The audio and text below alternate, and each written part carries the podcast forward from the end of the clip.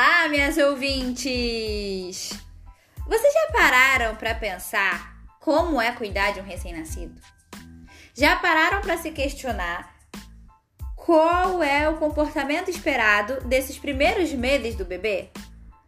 Como é o pós-parto? Bom, seus problemas estão resolvidíssimos porque nesse podcast vou trazer dicas incríveis e essenciais sobre esses primeiros meses do pós-parto. Então vamos lá. Primeira coisa que eu quero falar é sobre a amamentação e a preparação para ela. Bom, a maior preparação para a amamentação é o conhecimento. Bom, é importante saber como é a pega correta, como ela deve ser, posições que sejam mais confortáveis de amamentar para a mãe, para o bebê. É, estudar sobre o colostro, a apojadura e situações que são comuns da amamentação mas muitas vezes não sabemos. É, como identificar se há algo que precisa mudar para a amamentação ficar melhor. Enfim, todas essas coisas. Então é muito importante estudar para saber como funciona a amamentação. Segunda coisa, o choro do bebê. Bom, as pessoas às vezes. Às vezes não, as pessoas muitas vezes falam que se o bebê está chorando, com certeza é fome porque o leite é fraco, não sustenta. E isso é uma grandíssima mentira. Porque o bebê não chora só por fome, muito pelo contrário, muitas vezes ele chora por outros motivos. E eu vou fazer vocês pensarem, refletirem sobre isso de uma forma bem simples. Nós nos comunicamos o dia inteiro, a gente fala o dia inteiro, exatamente. Nesse momento que eu estou fazendo é falar. Mas o bebê ele ainda não sabe falar, então a forma de comunicação dele é o choro. Tudo que ele quer falar, tudo que ele quer mostrar para você, ele vai fazer chorando, porque ele ainda não sabe falar. Então, esse choro pode ser incômodo, pode ser só uma vontade de ter um colinho, ter um chameguinho com a mamãe, pode ser frio, pode ser calor, pode ser. Nossa, pode ser muita coisa. O bebê comunica muita coisa, né? Pode ser até um xixi, um cocô que ele quer que troque a fralda.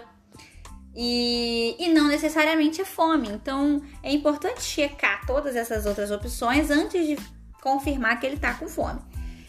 Ah, e outra coisa importante para a amamentação: livre demanda sempre, viu? Mas isso vocês vão saber também quando, quando forem pesquisar sobre amamentação. Inclusive, lá no meu Instagram, arroba Alba e Companhia, vou fazer propaganda assim. Tem conteúdos incríveis sobre amamentação e o nosso próximo podcast também vai ser sobre amamentação com uma super especialista da área, então não percam. É, então, mesmo que o bebê tenha acabado de mamar, tipo, sei lá, tem duas horas que ele mamou, gente, como um livre demanda o bebê mamar de novo, então fiquem tranquilos quanto a isso. Vamos lá, segunda coisa, segunda não, já é terceira, né? Já falamos sobre choro, amamentação, enfim, terceira coisa é o sono do bebê. O bebê não dorme continuamente conforme nós adultos.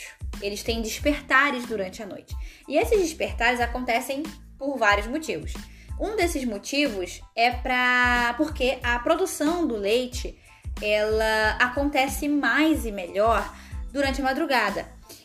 Então é importante que o bebê tenha esses despertares para mamar para estimular a produção. E aí, conforme essa produção for se adequando com as demandas do bebê, ele vai acordando um pouco menos. Mas veja bem, o bebê continua tendo despertares de madrugada, porque mais uma vez não é somente por fome que o bebê desperta. E inclusive o bebê ele, ele passa a ter um sono contínuo como um de adulto por volta dos 7 anos de idade mais ou menos. Então, não queria assustar nem nada, mas estejam preparadas para isso. E é super comum também. É, eu sei que é extremamente difícil lidar com a privação de sono. É, eu chuto dizer que foi um dos maiores desafios para mim, por exemplo, e para a maioria das mães, né, que eu converso que eu conheço. Mas é comum, né? E a gente tem que se preparar para tal. E é exatamente por isso que eu estou fazendo este podcast, para você estar preparadíssima para esse momento. Bom, então o bebê ele tem despertares durante a madrugada. E uma outra coisa também, que é uma super dica e que sobre as cólicas do bebê. O bebê ele sente né, essas cólicas, esses desconfortos na barriga, porque o sistema gastrointestinal dele ainda está acabando de se formar. Então é comum também que haja isso.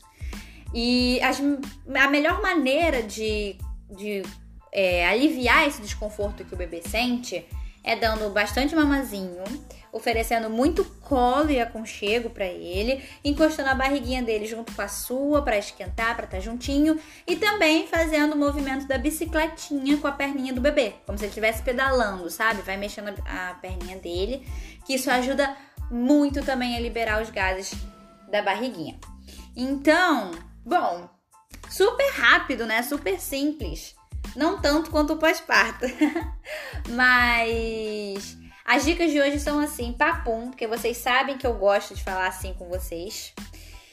E a maior dica que eu vou dar também hoje é estudem sobre o pós-parto, tá? Sobre todos os aspectos de, a serem esperados do pós-parto. Estejam preparadas para esse momento. Conversem e se programem com a sua rede de apoio, com seu companheiro, consigo mesma, né? É, o pós-parto, o puerpério é um momento que é uma montanha russa de, de hormônios, né? Pós-gestação na mulher. Então, as emoções, elas às vezes elas estão muito irregulares. Então, é importante também se preparar para isso, né? Para estar bem, para estar preparada, para estar tranquila para o que está por vir, né? Porque maternar é muito gratificante, é muito bom, mas também não é fácil. Então é importante a gente estar sempre preparada para isso, né?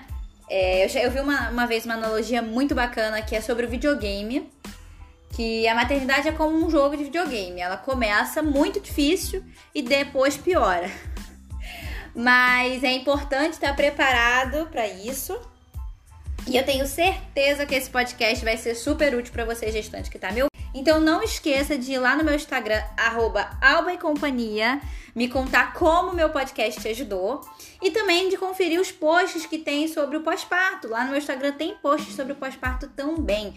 E é sempre importante consumir vários conteúdos para estar tá cada vez mais ciente do que é o puerpério, a esterogestação, que é esse período dos primeiros meses do bebê, e todo esse processo de início da maternidade né? É, com certeza o conhecimento é a maior ferramenta para derrubar e destruir a insegurança que muitas vezes as mães de primeira viagem, ou até de segunda, terceira, enfim, acabam tendo.